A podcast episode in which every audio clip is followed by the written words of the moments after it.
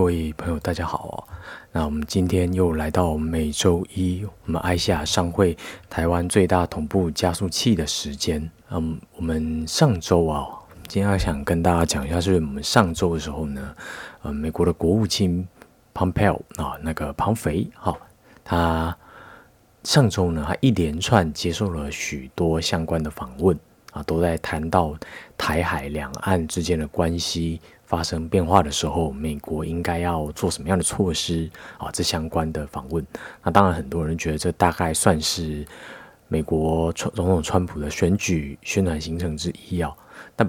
没关系啊，那整整个不整他整个访谈呢的串联呢，主要是啊他在接受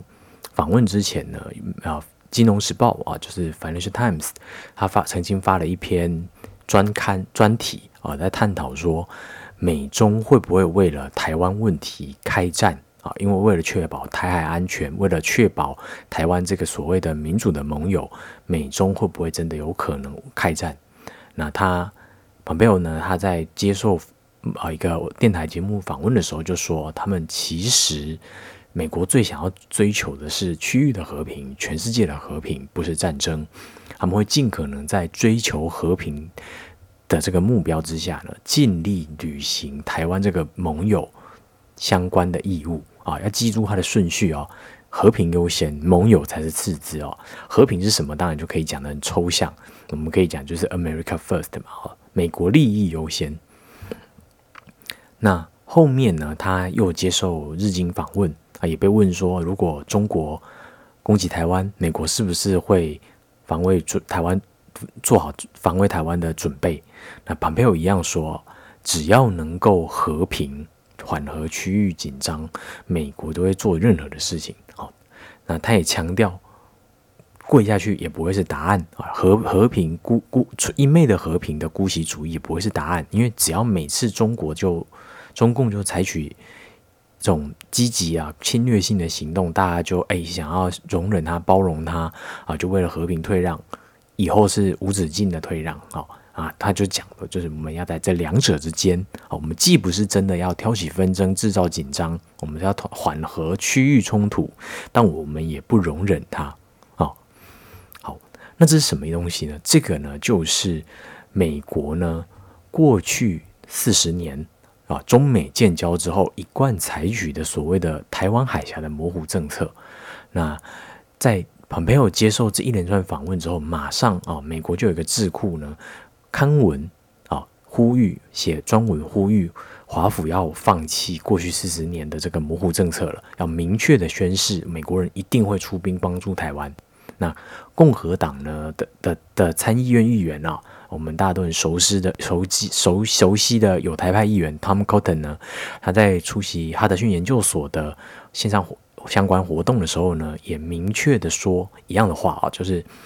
如果北京武力换台，美国政府应该要明确的表达，在这个情境之下，我们一定出兵捍卫台湾，顺序是捍卫台湾、捍卫民主，才可以是和平啊，不可以把它反过来，这样子呢，就是放弃那个模糊政策。那我们可以说，那 Cotton 呢，我们当然是。你作为一个台湾人，你一定要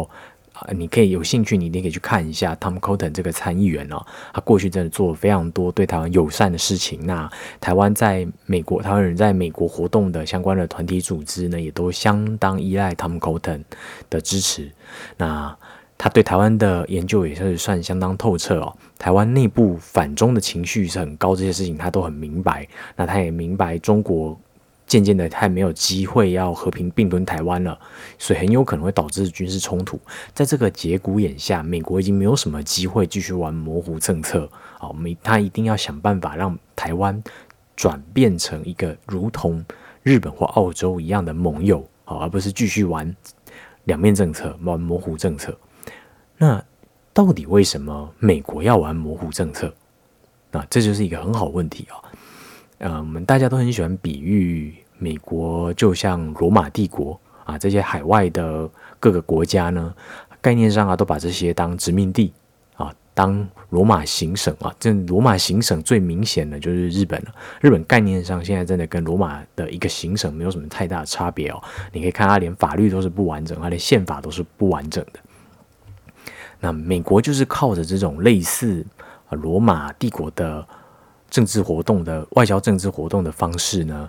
维系它这个经济体的利益。嗯它毕毕竟不可能，大家都说啊，美国出兵中东是为了挖石油，嗯，不，没有这回事。这种说法的过度的简化，并且完全误会了美国出兵中东的原因。美国之所以出兵中东，必须要长期的干预中东的秩序，为的是确保石油的油价以及供给的稳定。因为它的欧洲盟友需要天然气，需要石油的价格的稳定，因为。欧欧洲的盟友呢，完全石油不够自己用啊，讲究环保低碳的欧洲呢，耗油量、耗天然气量是非常惊人的啊，的人均消耗量呢是超过你所想象的那个数字，比中国人还要高一大截。那这样的国地地区称自己叫环保、叫低碳啊。美国也是一样，美国是一个消耗天然气、消消耗石油非常凶的经济体哦，所以中东。的秩序象征着油价以及供给的稳定，那也可以避免俄罗斯这样产油的盟友呢，靠着油价上升，宝贝资敌，产生资敌的效果。所以出兵中东，维系中东的秩序呢，符合美国的国意。他们就为了这目的，要控制中东这个区域，犹如殖民地一般的稳定。那这个地方的人呢，只要你愿意配合美国维系。地方秩序的安定，油价的安定呢，他才不管你。你现在那个沙地阿拉伯，你是要怎么样歧视妇女啊？你要怎么样子搞性别不平等？你要怎么样反对任何的普世人权的政策呢？他都是不在乎的啊！沙地阿拉伯是个虐囚，而且还可以随意逮捕记者，把记者杀掉哦。做法是跟中国人是一模一样的。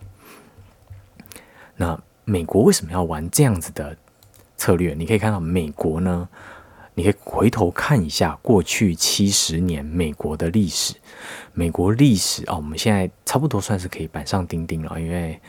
伟感谢伟大的川普总统啊，帮我们确定了中东的历史定位。美国只要出兵，那个地方就会掉啊！你有没有发现这件事情？美国第一次啊明显的出兵以后掉了那个区域呢，就是韩战，当事情。逼迫到美国不得不出兵的时候，其实那个时候就是美国已经无计可施的时候，所以他必须出兵最后一搏，然后出兵仍然没有效，那他就撤离开，那就像韩战的时候一样。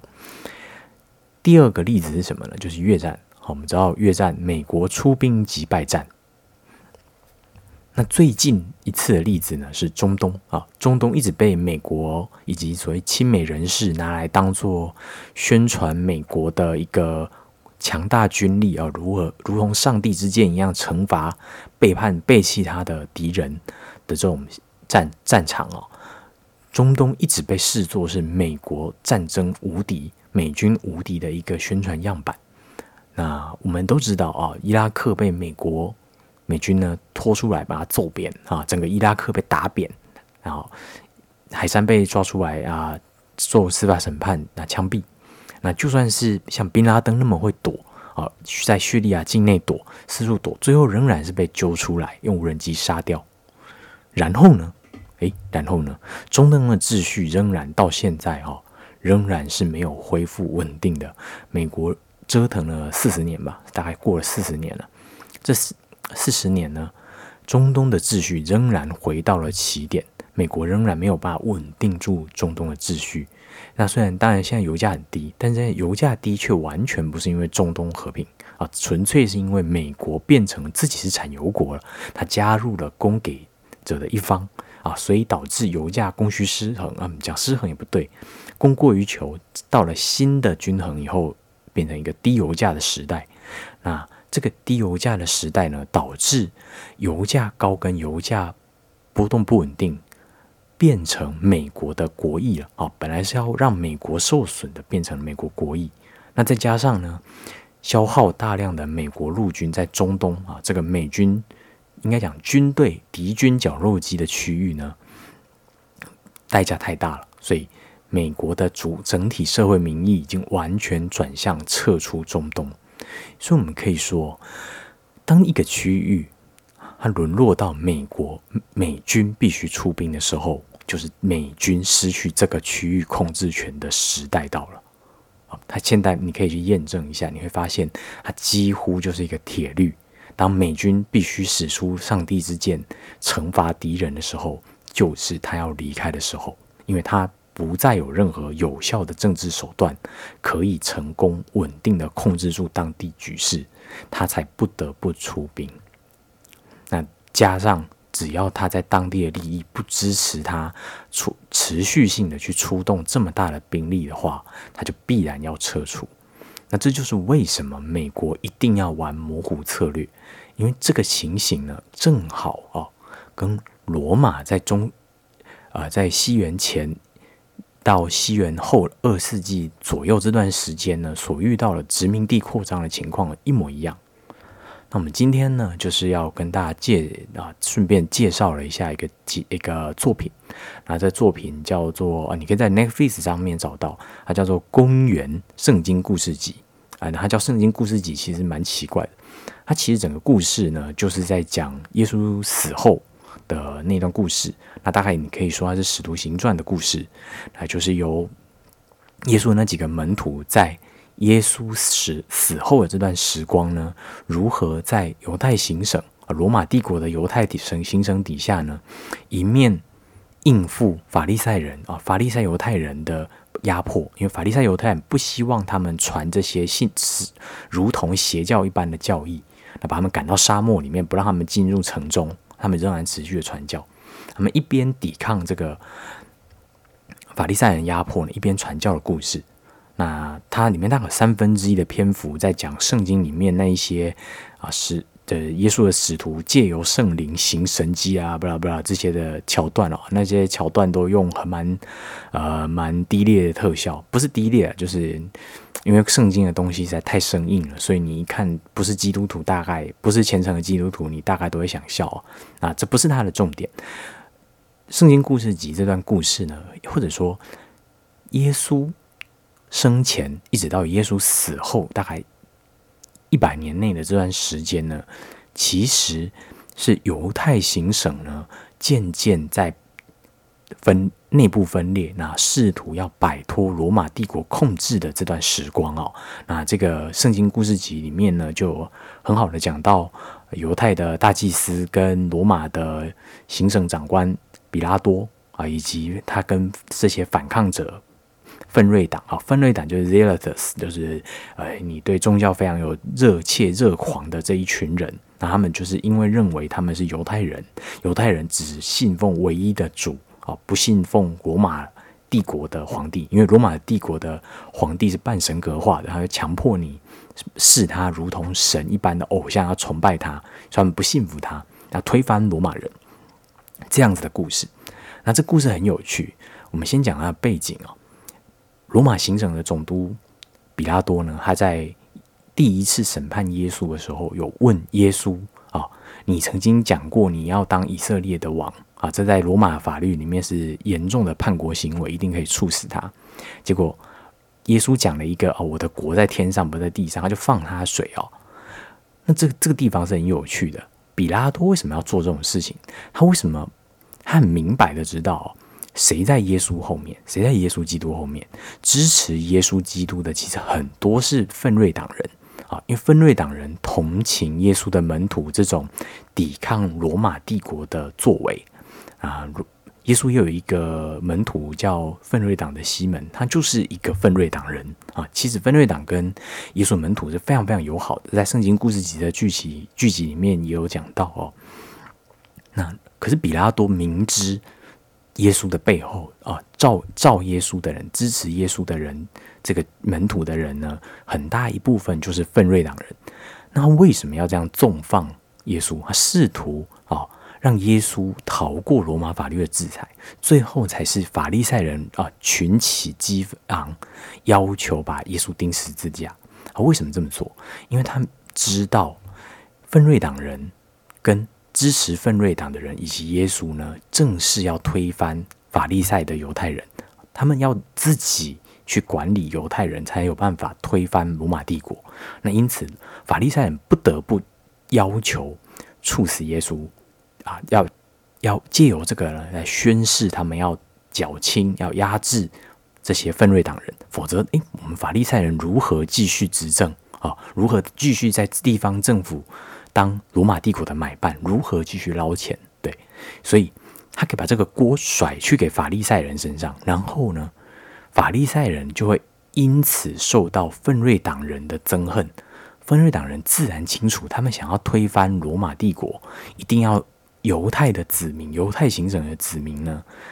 齐心协力才有办法办到。一分为二的状态下，罗马帝国的军团一定可以直接把我们各个击破。那所以他们一定要想办法推翻法利赛人。那。罗马帝国呢，总督呢，就借有这方法，他不停的在制制造啊，在这个圣经故事集里面，你就可以看到，他不停的在逼迫法利赛的大祭司呢，去压迫奋锐党人以及耶稣的门徒。那借有这方法挑起底底层的犹太人民呢，跟奋锐党憎恨法利赛人，然后法利赛人也因为害怕自己失去这个当买办的权利，不得不配合。那他在这个情形之下，就可以坐收渔翁之利哦。他不需要真的出兵，他只要告诉法利赛人说：“我有配一支辅助军队在这里，哦，辅军在这里，不是真的罗马军团。我这辅军呢，诶，要把你们全部杀光很难。但是如果你不听我的话，我把你们赶走，哦，把你赶出犹太人的圣殿，换个人来当，而是轻而易举，你也抵抗不了我。”所以，他透过这种方式呢，可以在完全不出兵的情况之下，操纵犹太的两边的人呢互斗啊，互相内耗。那既有这方法呢，不费一兵一卒就可以控制住这个地方的政权。那这样子的情况之下呢，他收这边的税啊才划算。犹太是一个贫瘠之地啊，犹太应该说，犹太叙利亚这一带呢，其实相当贫瘠的哦。如果你是不能收丝路贸易的税的话，这个地方呢种田种不出什么东西，那住的人也都十分的困苦，困苦的人才会信耶稣基督那种宗教。这地方普遍就是相当困苦，收不到什么税哦。如果收不到什么税，你还要动不动就出犹太军团的话，那犹太人的这个呃犹太行省这个总督啊，回去见罗马帝国的皇帝啊，是会很难看的。那在圣经故事集里面有讲到这段，罗马帝国的皇帝呢。不太相信比拉多总督比拉多能够有效的在这边控制住局势，让这个地方呢能够对罗马帝国有益。好，那总之呢，就是为了能够以最低的成本、合理划算的成本控制这个殖民地，你才需要做这些模糊策略。你并不能够明确的看到，哎，耶稣基督他有个门徒是奋锐党的西门。同情支持耶稣基督活动的很多捐献的金主，都是分瑞党相关的人士。那我们是不是抓到耶稣就要把他杀掉？诶，不是，我们玩模糊策略，我们把耶稣放出去，好，让犹太人自己搞他，让两边互斗。那这样子呢？因为法利赛人被要处理自己的这个内政的问题呢，他被虚耗，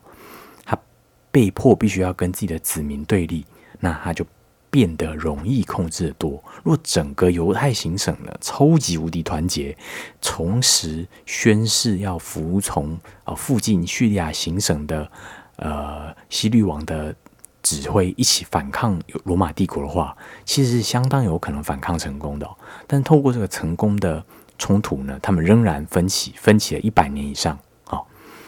那只是这个。三角形啊，罗马式的三角形，让两边的犹太人一直互相消耗的罗马三角形呢，很不幸的啊，在西元六十七年的时候呢，第一次犹太起义啊失败了啊，分瑞党人呢，由于法利赛人哦，嗯，透过财物啊相关的东西压榨基层的犹太人，压榨太过火了。那这当然不是罗马人能够控制的很很准的，他们只知道罗马治下的犹太行省呢民生疲弊，啊，他们也不能做什么，因为他们就是一个总督来这里抽税的，那那总不能叫犹太人不要这样子苛刻借跟人家赚钱哦，所以法利赛人呢用用商业上面的方式压压迫、压榨基础基基层的犹太人的行为呢，引发了基层的庶民啊，主要是农工、技有技能的工工匠啊，勾结的奋锐党人，成功啊占领了犹太人的圣殿，第二圣殿，那焚毁了圣殿里面呢大量的借据，因为这是他们最主要的目的，那并且赶走了法利把。法利赛人从地方犹太行省政府赶走，并且赶走了犹太总督，而且不只是赶走犹太总督而已。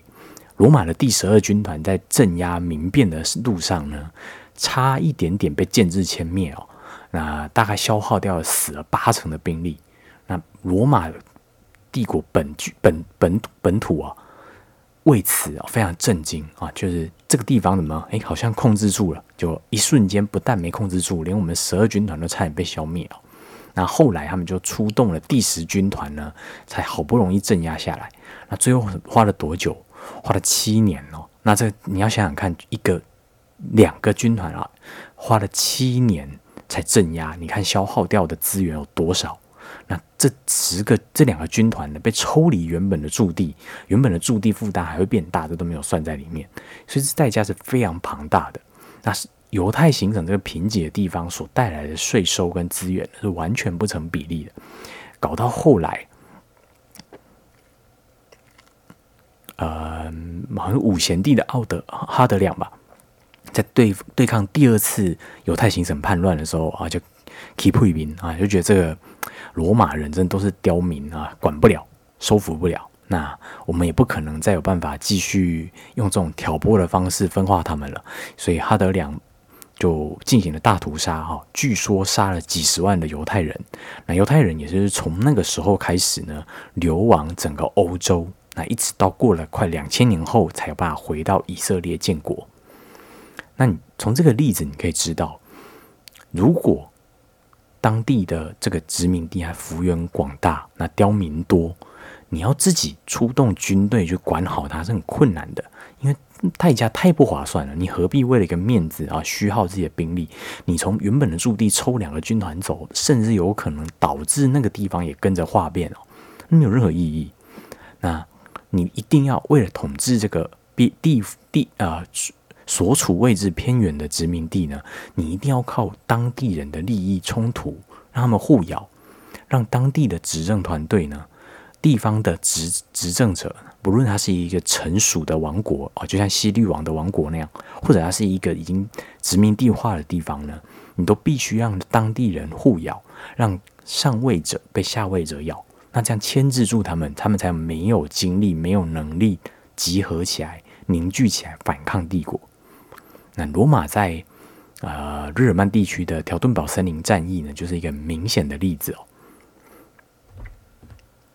那那个时候的总督啊，叫瓦鲁斯的总督呢，他奉伟大的奥古斯都啊，就是我们大家都知道那个伟大的奥古斯都，奥古斯都这个称号来源的那个奥古斯都的命令呢，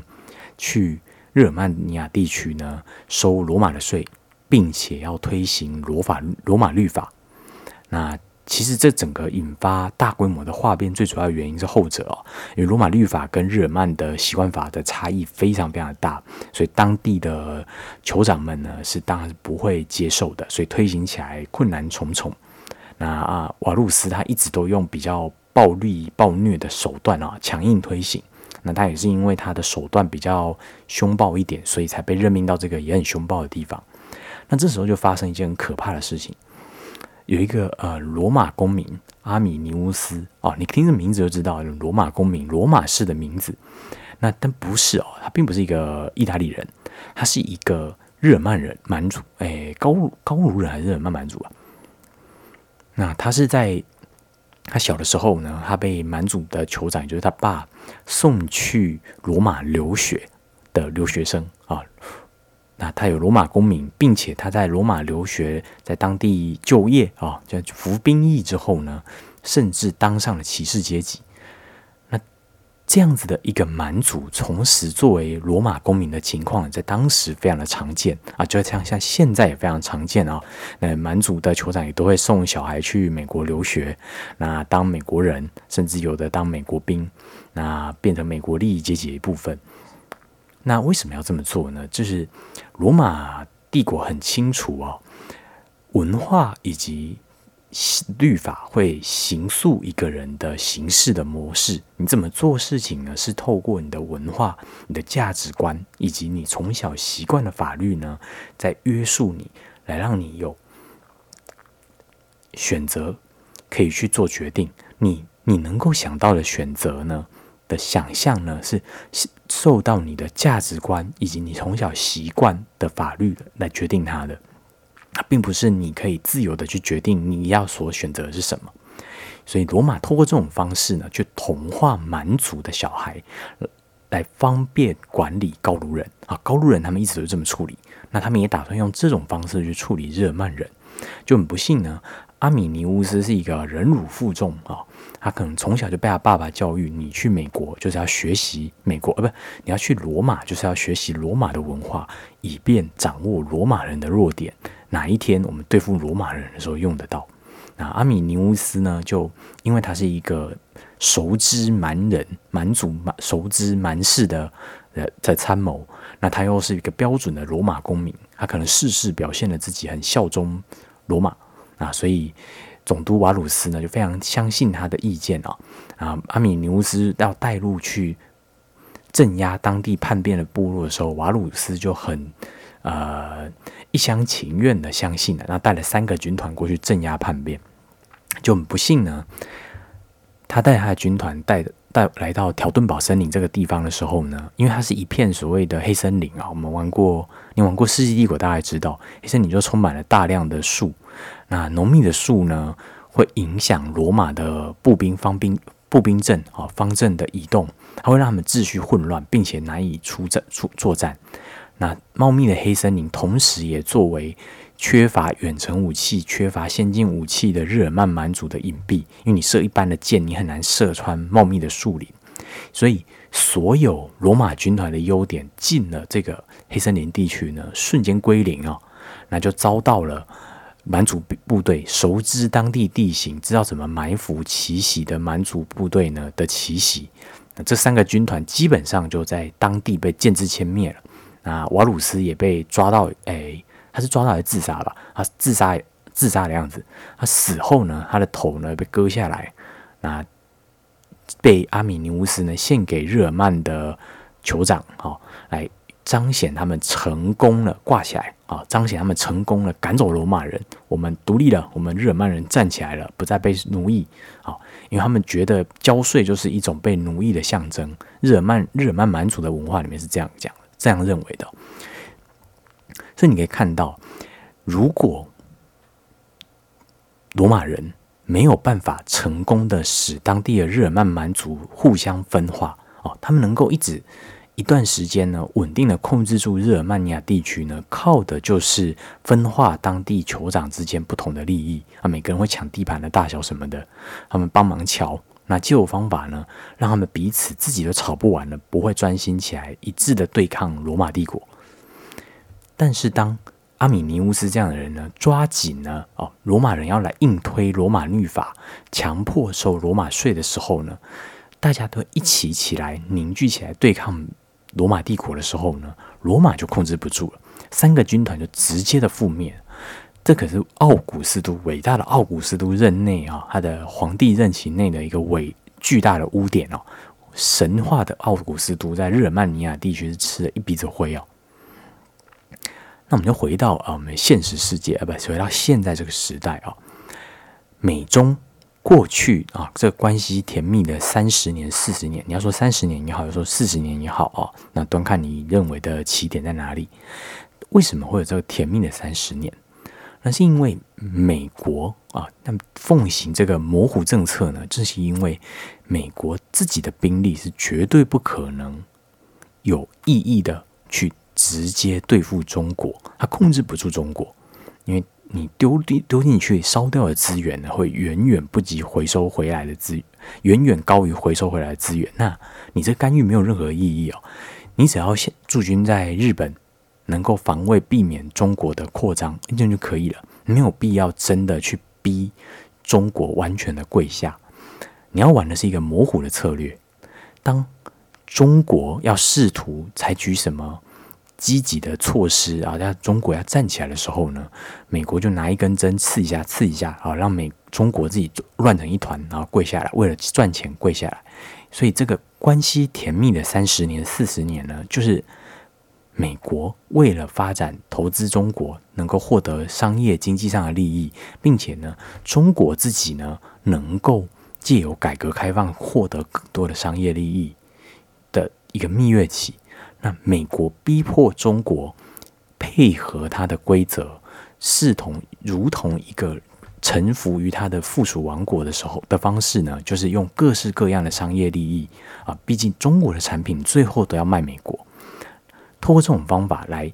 逼迫中国人自己，必须要敲定他内部的反对者。中国一定有所谓的反美的这些极端的啊毛泽东主义者，这些人一直在消耗啊过去之前啊江泽民、胡锦涛、胡温政权的精力。他们的政权其实一直相对的是受到自己内部的这所谓毛派、毛左派，也就是背后的红二代的制约、制衡，来让他们不得不要向中美国的某一些东西低头。那并且台湾政策呢，也成为了美国用一一个像川普所说的，就他他手上的这支笔的笔尖，当他想要逼迫中国人听话的时候，他就拿来搓一下、搓一下。美国的模糊政策呢，就是一直在拿台湾，确实在拿那个钢笔笔尖在搓啊。川普说那些话呢，只不过是像个啊穿穿呃国王的新衣里面的小孩一样啊，把大家都很清楚，美国所有的议员都很认同的做法呢，直白的讲出来啊，那就被 Bolton 写在书里面写了下来。其实实际上谁把这个事情做最贯彻？小布希跟罗奥巴马做的更贯彻。小布希为了专心的对抗中东政策，对啊，执行中东政策，某种程度上其实跟胡温政权呢联手压制陈水扁的各种举动的啊，我们各种国际上面以及跟美国的互动，在那个时候呢，其实都是相对低点的。那这就发生发现，这就造成一个有趣的现象：中国它确实一直在习近平上台的。前两年以前吧，它表现的就像是臣服于罗马的这个地属王国一样啊。美国就要求中国配合他们的利益，那大家都相安无事，我们就继续玩模糊政策。那在这个时候呢，美国的议员啊，就算你是所谓的挺台派，你都不会很明白的要说要台湾人要挺台湾人建国啊，你都会说那个美国人，我们能做好的，我们是美国议员，我们能做好的是维系美国。国家利益啊，你要建国是你自己的事情，你我们也没有办法确保一定要出兵啊。美台湾人要自己买好武器，自己说服国民出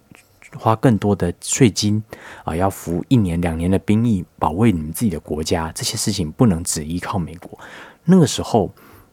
美国的所谓的挺台派议员能做的就是做到这样子的程度，但是他们其实也都很清楚。台湾之所以一直没有办法所谓的民族自觉，没有办法独立呢，就是因为美国是不可能有明确的动作去表态，所以台湾的民主流民意一直都希望啊，美国要玩模糊政策，他中国要玩模糊政策，我们也只好配合玩模糊政策，不然我们能怎么办？所以主流民意一直跨不过那个清楚化啊，让模糊清楚化的台独的的表态立场表态，再怎么样反中。再怎么样子，希望国家正常化，你都会知道，维持现状、维持模糊政策的现状呢，是台湾利益最好的选择。那很不幸的啊，你因为美国很清楚，或者是中国表现的太清楚呢，在习近平上台之后，那大概在他开始触及南海议题的自由航行议题的时候呢，美国就明白了。中国是必须要透过各种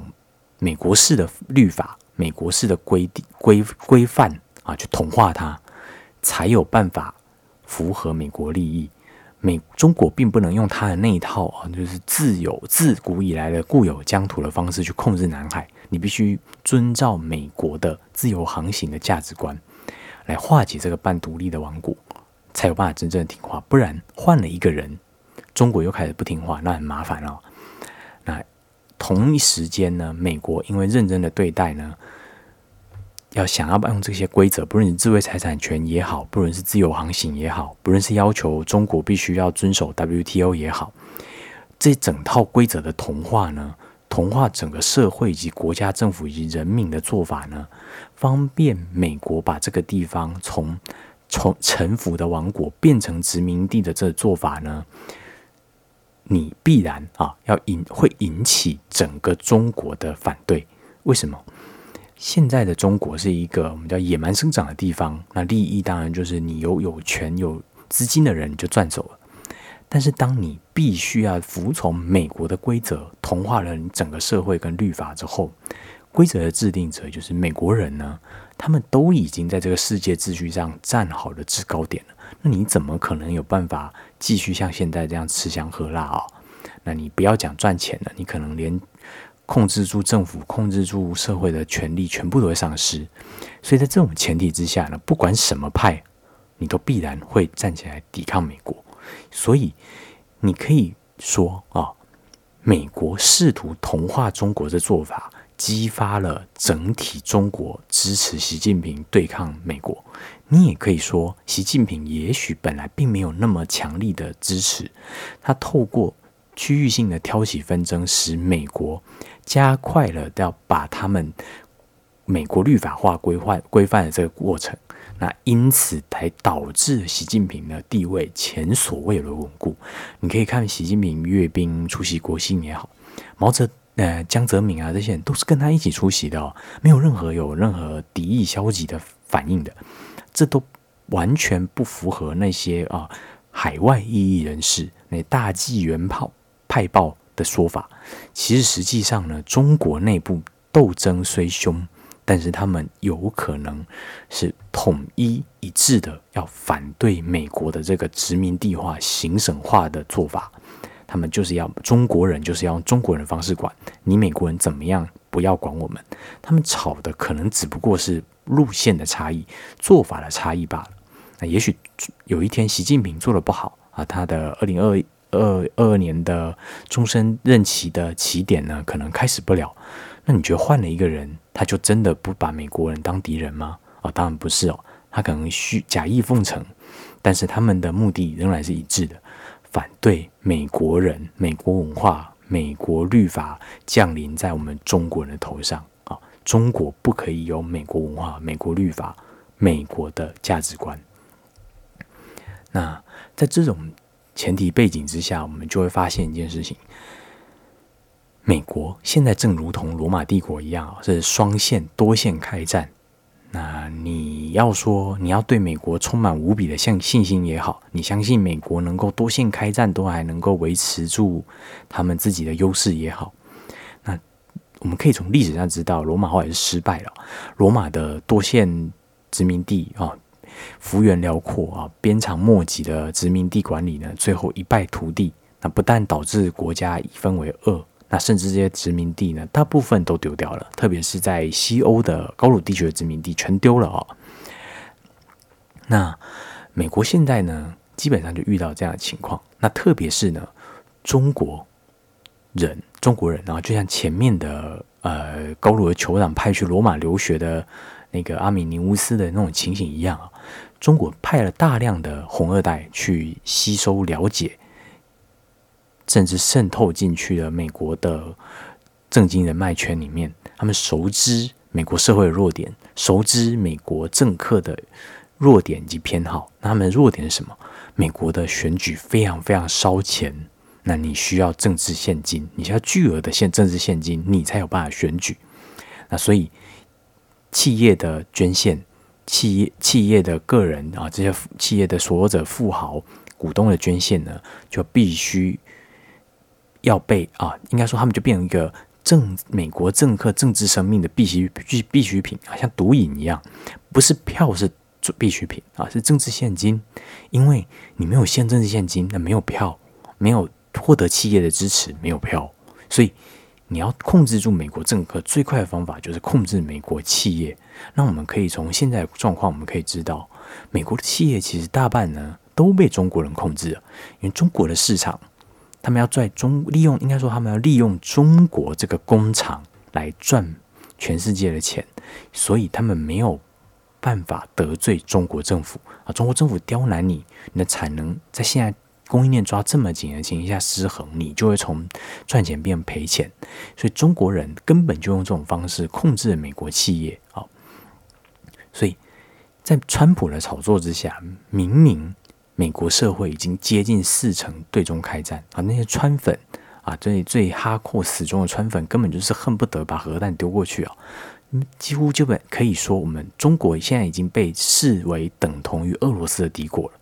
但是你可以看美国的国会议员啊，绝大多数还在主张和平，主张模糊政策。我们不能把中国当俄罗斯一样的敌人，我们应该把中国呢，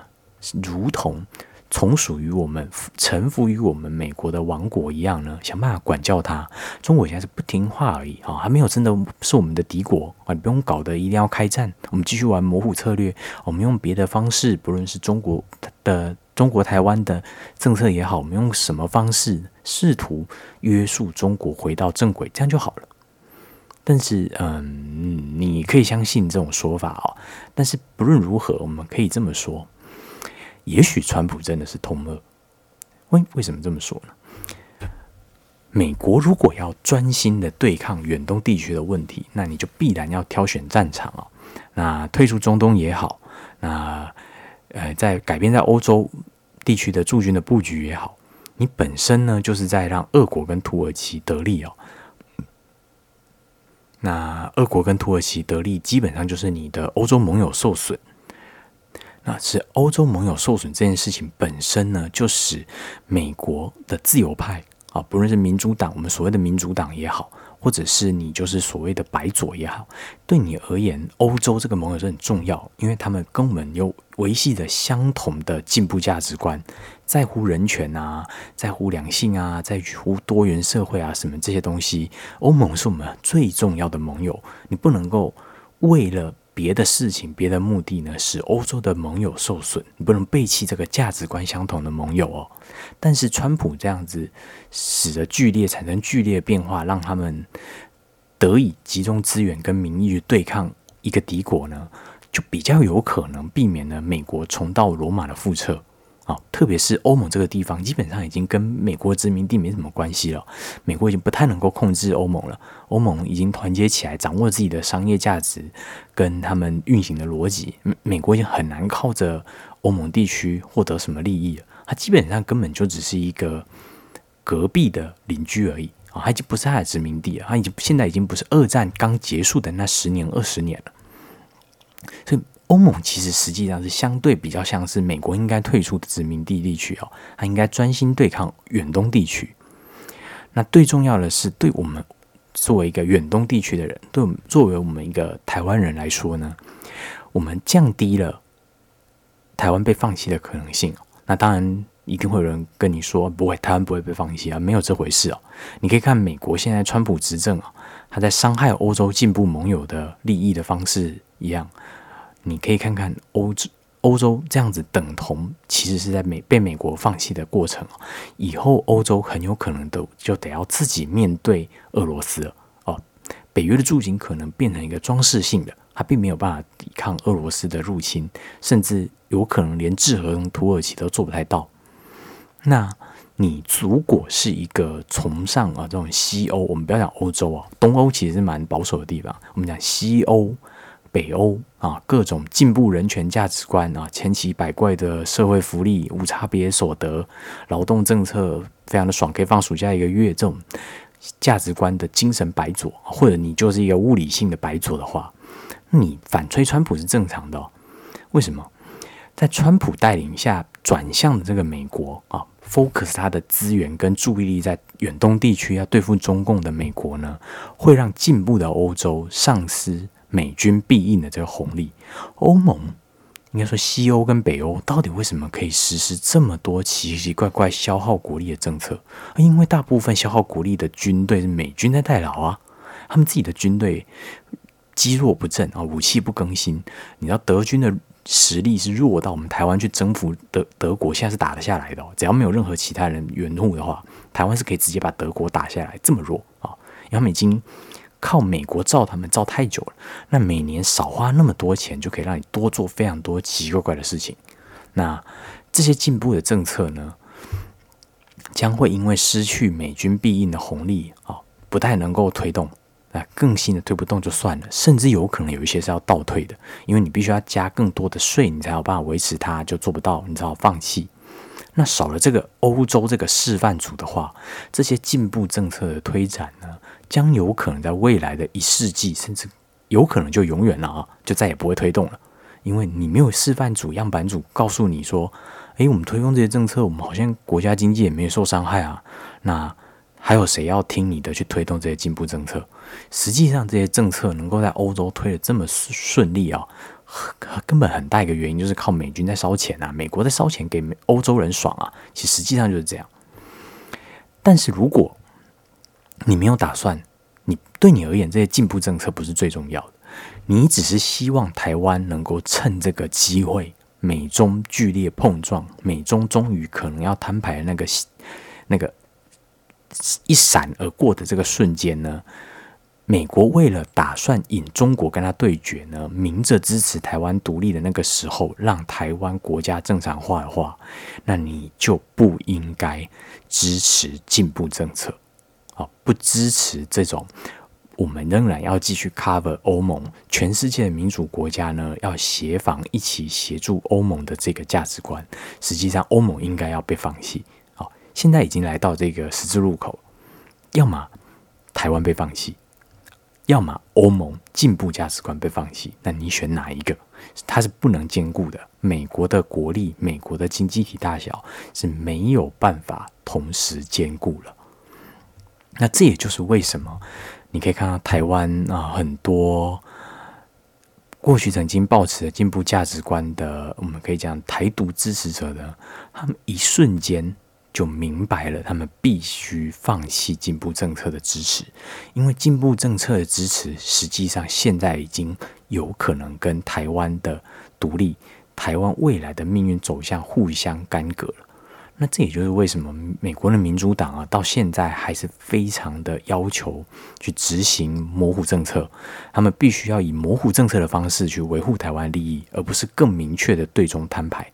因为他们必须在远东地方玩模糊政策，并且在欧洲以及中东恢复川普扰乱掉的秩序。他们必须让美国继续罩住他们的欧洲进步盟友才行啊！必须他们是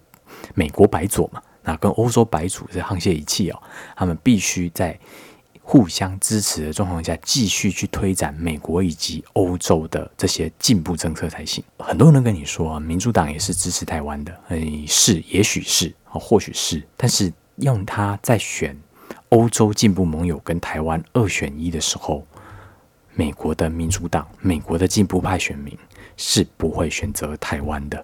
所以，当你看听到啊，有一个粉砖叫嗯美国国会观察站。啊那里面充满了这种进步价值观的台湾留学生所搞的这个专业，你去问他，美国民主党是我们承认他或许支持台湾，那你要美国的民主党人在欧洲、欧盟以及台湾利益中选一个的时候，你觉得民主党选谁？他我相信他们绝对都知道不会选台湾啊。那我们今天的节目就到这边，那下一样下个礼拜一见。好，谢谢大家。